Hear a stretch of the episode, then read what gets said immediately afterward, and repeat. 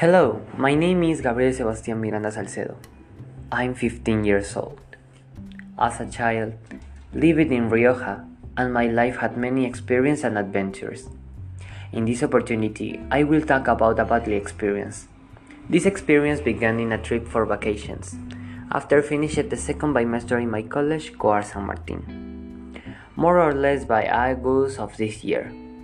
Really, it was the worst experience of my life. Boring with hungry at night inside a bus. Put all that together and you get one of the most stories of my life. But with all above, we ask ourselves the question really are these types of experience help improve the way of facing with bad times? I invite you to listen carefully to this podcast.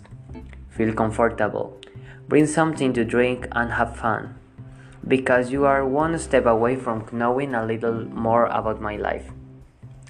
To contextualize a little bit my story, this has nothing to do with studies or why disappointments. It is unlikely that that will happen in my life. and um, now let's start with the story. It all starts last week in classes while I was planning what to do for the vacations maybe a trip, a walk, or something like that. It will have to be something new or somehow free myself from stress. The truth is that it was something I had been wondering about for a while. I just didn't want it to be one of the boring stays at home. Personally, I am not a person who likes to stay in the same environment. It was time to get out of my city. Happily, I came up with something. What if I asked my parents to travel? It wasn't such a bad idea after all, it had already been a year. If I'm not mistaken, since the last time I had already traveled, uh, the situation and the confinement had already been going on for a while and were dismissing, which made my plans easier. I talked to my parents and they said they would think about it. After a few days, they had an answer. Fortunately, they accepted and I will traveling about three days. And from there begins one of my main problems, which will later play a dirty trick on me. I have a little conflict with myself, and it is very likely that similar situations have happened to me before, and maybe I don't remember very well, but what I do know is that um, I am too impatient.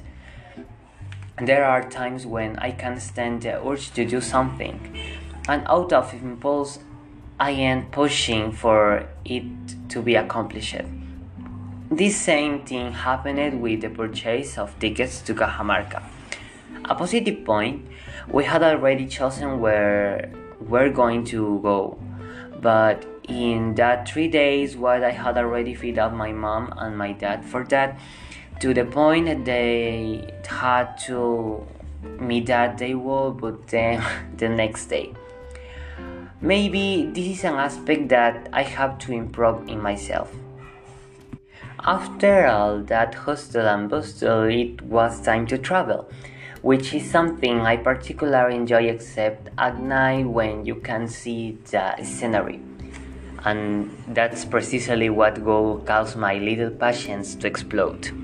We started the trip with a delay of 30 minutes as in Rioja.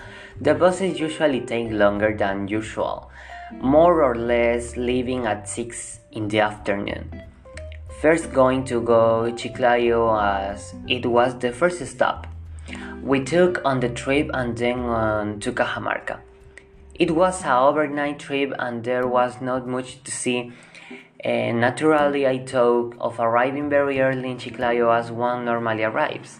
I had traveled there a couple of times before and more or less arrived at 5 or 6 o'clock in the morning at the latest but this time I didn't count a very small detail. About seven months earlier, there had been an earthquake in Amazonas area, and the worst affected place was precisely the area we had to pass through. The roads run more or less along the banks of a river, which, due to the natural causes, was damaged by the earthquake and carried away a good stretch for the road. This detail was the reason why my patience was on the verge of collapse.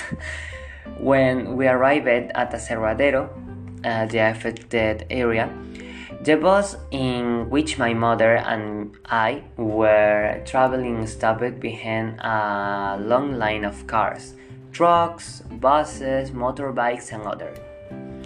In the middle of the night, we were stranded in a very strong head and with a lot of dust. The bus had to go through the new road and that was being opened. The road was parallel to the original one and the traffic was terrible. In total, we were stranded for two or half hours. In part, it was interesting to discover this area in the middle of the night. The geography had changed after the earthquake. In the end, we returned to the usual road and continued until we reached Chiclayo. Unfortunately, this did not happen because at the time we were supposed to arrive, we were just entering the region and we had three hours to go. There was no other option. I said to myself, there was no way the bus could move forward.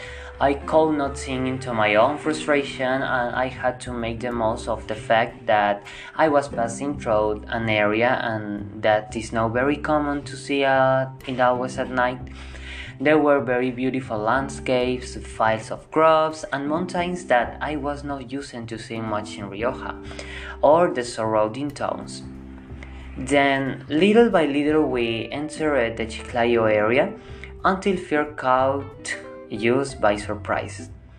We didn't have tickets to, for Cajamarca, and the chances of not getting them were high. One way or another, we arrived at the travel agency and had to run to another one. Fortunately, not so far from we were.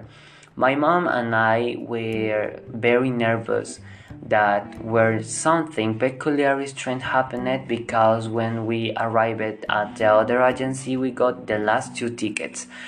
I'm serious, they were the, the last ones. At this rate, I didn't matter if they were all the way back. The important thing was to arrive destination calmly. Something was missing to travel calmly, and that was to eat. So we went to a cafeteria near the agency. I was happy as I had no eaten until 12 hours before. It was time to travel, and it would take about 5 or 6 hours when suddenly, plumb! Seven and a half hours to arrive because the road was being repaired until we arrived in Cajamarca safe and sound. and finally, I will say the lesson I learned from this experience is to always look on the bright side of things. And situations that seem stressful can be turned to your advantage. Look at that boring road beyond the road you are walking on. Look at those mountains on to their stones and their color. Look the set of trees and all the things make up that road. It's fun and to certain extent it gives you emotional peace. Also, practice your patience and your tolerance, for things will not always happen by the book. Thanks for listening to this podcast. See you the next time. Thank you so much.